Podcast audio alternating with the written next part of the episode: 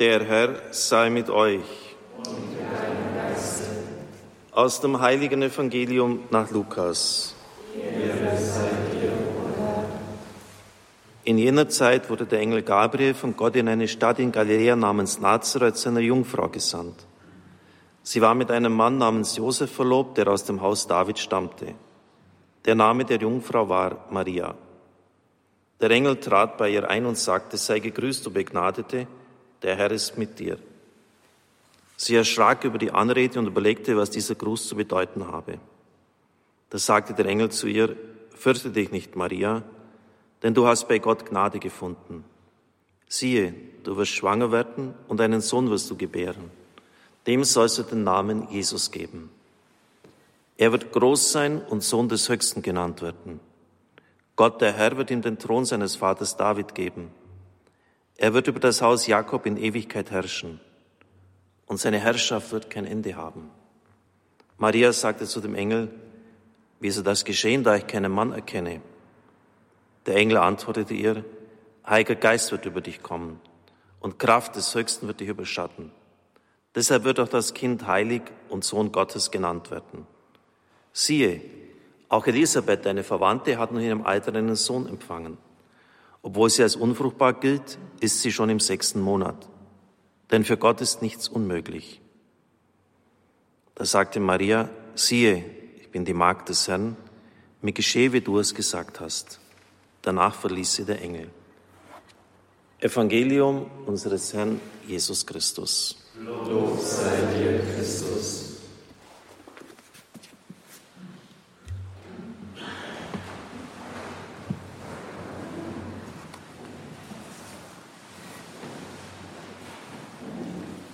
Die Weihe an das unbefleckte Herz, liebe Zuhörerinnen, liebe Zuhörer, ist ganz eng mit der Botschaft von Fatima verbunden. Deshalb hat auch der Papst heute, wie Johannes Paul II. schon 84, diese Weihe vor einer Statue der Mutter Gottes von Fatima vollzogen. In der Tat ist dort das unbefleckte Herz Mariens das Zentrum, eines der Zentren der Verkündigung dortmals. Fatima ist eine Explosion des Übernatürlichen. Paul Claudel hat diesen Begriff geprägt. Das heißt, alle grundlegenden Glaubenswahrheiten werden uns dort wieder in Erinnerung gerufen. Zunächst einmal aber, was das unbefleckte Herz Marien bedeuten möchte für uns. Die Gottesmutter sagte zu Lucia, Jesus möchte auf Erden die Andacht zu meinem unbefleckten Herzen begründen. Wer sie übt, dem verspreche ich das Heil. Und die Seelen werden von Gott geliebt sein wie die Blumen, die von mir hingestellt sind, um seinen Thron zu schmücken. Leidest du viel? Lass dich nicht entmutigen. Niemals werde ich dich verlassen. Mein unbeflecktes Herz wird eine Zufluchtsstätte sein und der Weg, der dich zu Gott führen wird. Als Jugendlicher, schon viele Jahre her, sind mir diese Worte sehr tief ins Herz gefallen und immer in schwierigen Situationen kamen sie mir wieder in den Sinn. Leidest du viel? Mein unbeflecktes Herz wird eine Zufluchtsstätte sein und der Weg, der dich zu Gott führen wird. Das ist der erste Sinn. Dann haben neun- und zehnjährige Kinder in einer schrecklichen Vision die Hölle gesehen. Also ganz, ganz furchtbar, wie da Menschen wie durchsichtige Kohlen waren, die mit Schmerzensschreien sich äußerten. Und die Mutter Gottes sagte am 13. Juli 1917, ihr habt die Hölle gesehen, wohin die Seelen der armen Sünder kommen. Um sie zu retten, will Gott die Andacht zu meinem unbefleckten Herzen in der Welt begründen. Also das ist das Zweite, dass Menschen nicht auf ewig verloren gehen. Mein Lehrer hat die Botschaft von Fatima Prelat Siegenhaus sehr gut erforscht, wie kaum ein anderer im deutschsprachigen Raum. Er hat auch die Originalbände gelesen in portugiesischer Sprache. Das sind mehrere Varianten, also da, da muss man wirklich ein Gelehrter sein und richtigen Eros dazu haben, das alles durchzuackern. Und ich habe ihn gefragt, ja, was, was ist denn jetzt das Wesentliche der Botschaft von Fatima? Anton, wie, wie könnte man das auf einen Satz zusammenkomprimieren? Das sagt, das Wesentliche ist, die, ist der erste Satz, ich komme vom Himmel. Weil damit ist alles andere auch gegeben. Es gibt den Himmel, es gibt das Fegfeuer, es gibt die Hölle. Ich komme vom Himmel. Es ist diese Wirklichkeit, die über dem irdischen Leben steht. Ich komme vom Himmel. Und wir versinken ganz in die, in die Materie, in das Materielle, in das äußere Getriebe des Lebens. Wir vergessen, wir vergessen diese Wirklichkeiten. Das sind eschatologische Wirklichkeiten, wie die Theologen sagen. Das heißt endzeitliche Wirklichkeiten. Ich komme vom Himmel. Wenn man tut, so die Mutter Gottes weiter, was ich euch sage, werden viele Seelen gerettet, werden und es wird Friede sein. Der Krieg geht seinem Ende entgegen 1917, der Erste Weltkrieg. Wenn man nicht aufhört, Gott zu beleidigen, wird unter dem Pontifikat von Pius XI. ein anderer, weitaus schlimmerer Krieg beginnen. Das ist doch irgendwie erschütternd, oder? Dass der Zweite Weltkrieg schon vorhergesagt worden ist. Pius XII. 11. starb im Februar 39 und Lucia, also damals war der Papst Benedikt, der 15. Papst, hat gesagt, der Zweite Weltkrieg hat eigentlich schon mit der Bombardierung von Guernica begonnen. Das heißt, die deutsche Legion Condor hat diesen Angriff geflogen, hat in den spanischen Bürgerkrieg eingegriffen, die deutsche Luftwaffe, und hat diesen Ort in einem dreistündigen Bombardement breitflächig bombardiert. Es kein Steinbild mehr auf dem anderen. Und man hat das zynisch und, und, und, unglaublich, wenn man das heute liest, als eine Vorbereitung für die Bombardierungen im Zweiten Weltkrieg gesehen. Da haben wir uns schon mal geübt. 2000 Leute starben in diesem Feuer.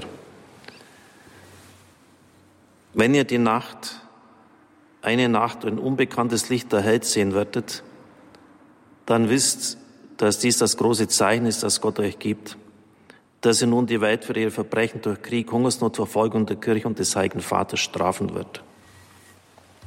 Das war ein riesiges Nordlicht, so haben wir es gesagt, dass man sogar bis in Griechenland sehen konnte.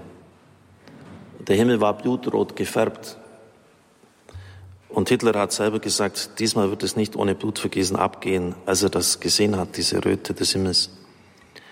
Gott wird strafen, hat es da geheißen. In einem Brief am 12. Mai 82 schrieb Lucia an den Papst Johannes Paul II., wir sollten nicht sagen, dass Gott es ist, der uns straft, im Gegenteil.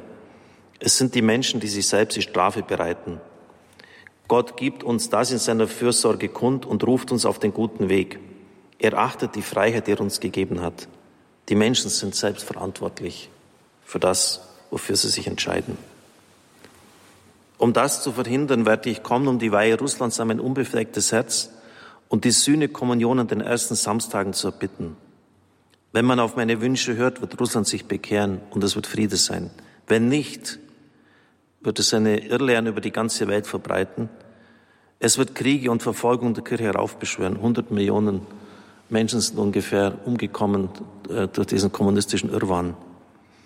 Die Guten werden gemartert werden und der Heilige Vater wird viel zu leiden haben. Verschiedene Nationen werden vernichtet werden. Am Ende wird aber ein unbeflecktes Herz triumphieren. Der Heilige Vater wird mir Russland weihen, das sich bekehren wird. Und der Welt wird eine Zeit des Friedens geschenkt werden.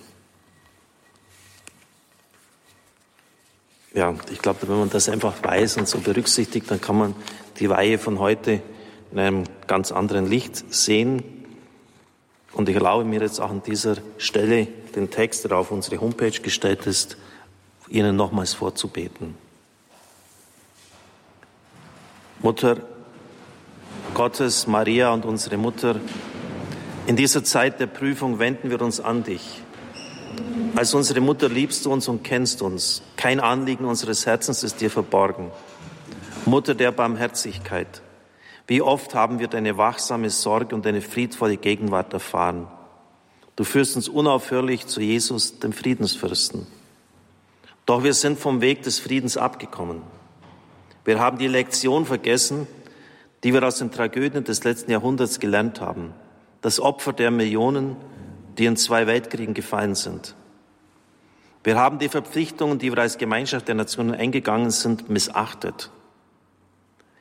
Wir haben die Träume der Menschen vom Frieden und die Hoffnungen der Jugend verraten. Wir wurden krank vor Gier. Wir dachten nur an unsere eigene Nation und deren Interessen. Wir waren gleichgültig und wir waren gefangen in unserem egoistischen Bedürfnissen und Sorgen. Wir haben uns entschieden, Gott zu ignorieren uns mit unseren Illusionen zufrieden zu geben. Wir haben uns entschieden, arrogant und aggressiv zu werden, unschuldiges Leben zu vernichten, zu unterdrücken und Waffen zu horten. Wir haben aufgehört, die Hüter unseres Nächsten und Verwalter unseres gemeinsamen Hauses zu sein. Wir haben den Garten der Erde mit Krieg verwüstet und unsere Sünden das Herz unseres himmlischen Vaters gebrochen. Der möchte, dass wir als Brüder und Schwestern sind und leben. Wir wurden gleichgültig gegenüber allen und allem außer uns selbst. Jetzt schreien wir voller Scham auf, vergib uns, Herr. Heilige Mutter, inmitten des Elends unserer Sündhaftigkeit, inmitten unserer Kämpfe und Schwächen, inmitten des Geheimnisses der Ungerechtigkeit, die das Böse und der Krieg ist, erinnerst du uns daran, dass Gott uns niemals verlässt, sondern weiterhin mit Liebe auf uns schaut, immer bereit, uns zu vergeben und uns zu neuem Leben zu erwecken. Er hat dich uns geschenkt und ein unbeflecktes Herz in der Zuflucht für die Kirche und die ganze Menschheit gemacht. Durch Gottes gnädigen Willen bist du immer bei uns. Selbst in den schwierigsten Momenten unserer Geschichte bist du da, um uns mit zärtlicher Liebe zu führen. O Mutter, möge dein schmerzliches Flehen unsere verhärteten Herzen bewegen. Mögen die Tränen, die du für uns vergießt, dieses Tal, das durch unseren Hass ausgetrocknet ist, neu erblühen lassen. Inmitten des Waffendonners möge dein Gebet unsere Gedanken auf den Frieden lenken. Möge deine mütterliche Berührung diejenigen besänftigen, die leiden und vor dem Bombenregen fliehen. Möge deine mütterliche Umarmung diejenigen trösten, die gezwungen sind, ihre Häuser und ihre Heimat zu verlassen. Dein schmerzhaftes Herz bewege uns zum Mitgefühl und inspiriere uns, unsere Türen zu öffnen und uns um unsere Brüder und Schwestern zu kümmern, die verletzt und verstoßen sind. Heilige Mutter Gottes, als du unter dem Kreuz standest, sah Jesus den Jünger an deiner Seite und sagte, siehe dein Sohn. Auf diese Weise hat er jedem von uns dir anvertraut. Zu dem Jünger und zu jedem von uns sagte er, siehe, das ist deine Mutter.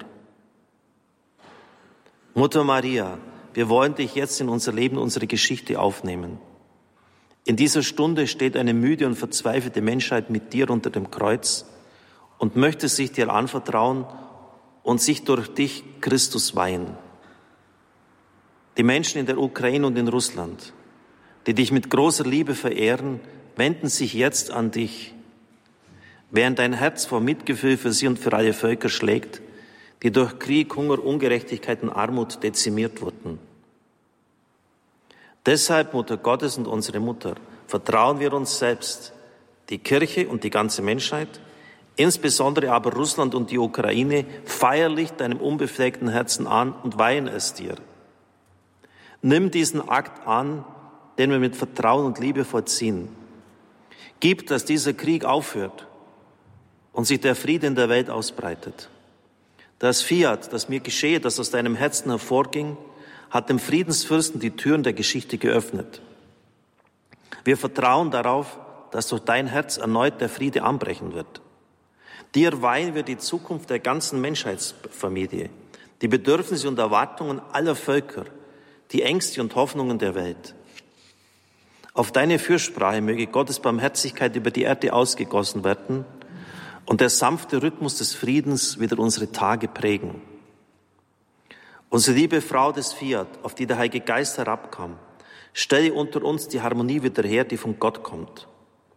Mögest du unsere lebendige Quelle der Hoffnung, die Trockenheit in unseren Herzen tränken. In deinem Schoß hat Jesus Fleisch angenommen. Hilf uns, das Wachstum der Gemeinschaft zu fördern. Du hast einst die Straßen unserer Welt durchschritten. Führe uns nun auf den Pfaden des Friedens. Amen.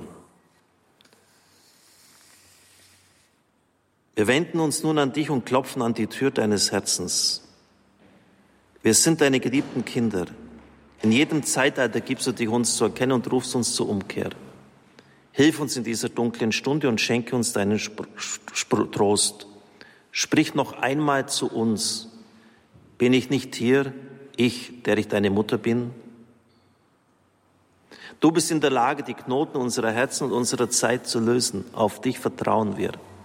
Wir vertrauen darauf, dass du besonders in den Momenten der Prüfung nicht taub bist für unser Flehen und uns zu Hilfe kommst. Das hast du auch in Kana in Galiläa getan, als du bei Jesus Fürsprache eingelegt hast und er das erste seiner Zeichen tat. Um die Freude des Hochzeitsfestes zu bewahren, hast du ihnen gesagt, sie haben keinen Wein mehr. Nun, Mutter, wiederhole ich diese Worte und dieses Gebet, denn in unserer Zeit ist uns der Wein der Hoffnung ausgegangen. Die Freude ist verflogen. Die Brüderlichkeit ist verschwunden. Wir haben unsere Menschlichkeit vergessen und das Geschenk des Friedens vergeudet. Wir haben unsere Herzen der Gewalt und der Zerstörungswut geöffnet. Wie sehr brauchen wir deine mütterliche Hilfe? Deshalb, o oh Mutter, erhöre unser Gebet. Stern des Meeres, lass uns nicht im Sturm des Krieges Schiffbruch erleiden. Arche des neuen Bundes, inspiriere Projekte und Wege der Versöhnung. Königin des Himmels, stelle den Frieden Gottes in der Welt wieder her. Beseitige den Hass und den Durst nach Rache und lehre uns Vergebung. Befreie uns vom Krieg, schütze unsere Welt vor der Bedrohung durch Atomwaffen. Königin des Rosenkranzes, lass uns erkennen, dass wir beten und lieben müssen. Königin der Menschheitsfamilie, zeige den Menschen den Weg der Brüderlichkeit. Königin des Friedens, schaffe Frieden für unsere Welt. Amen.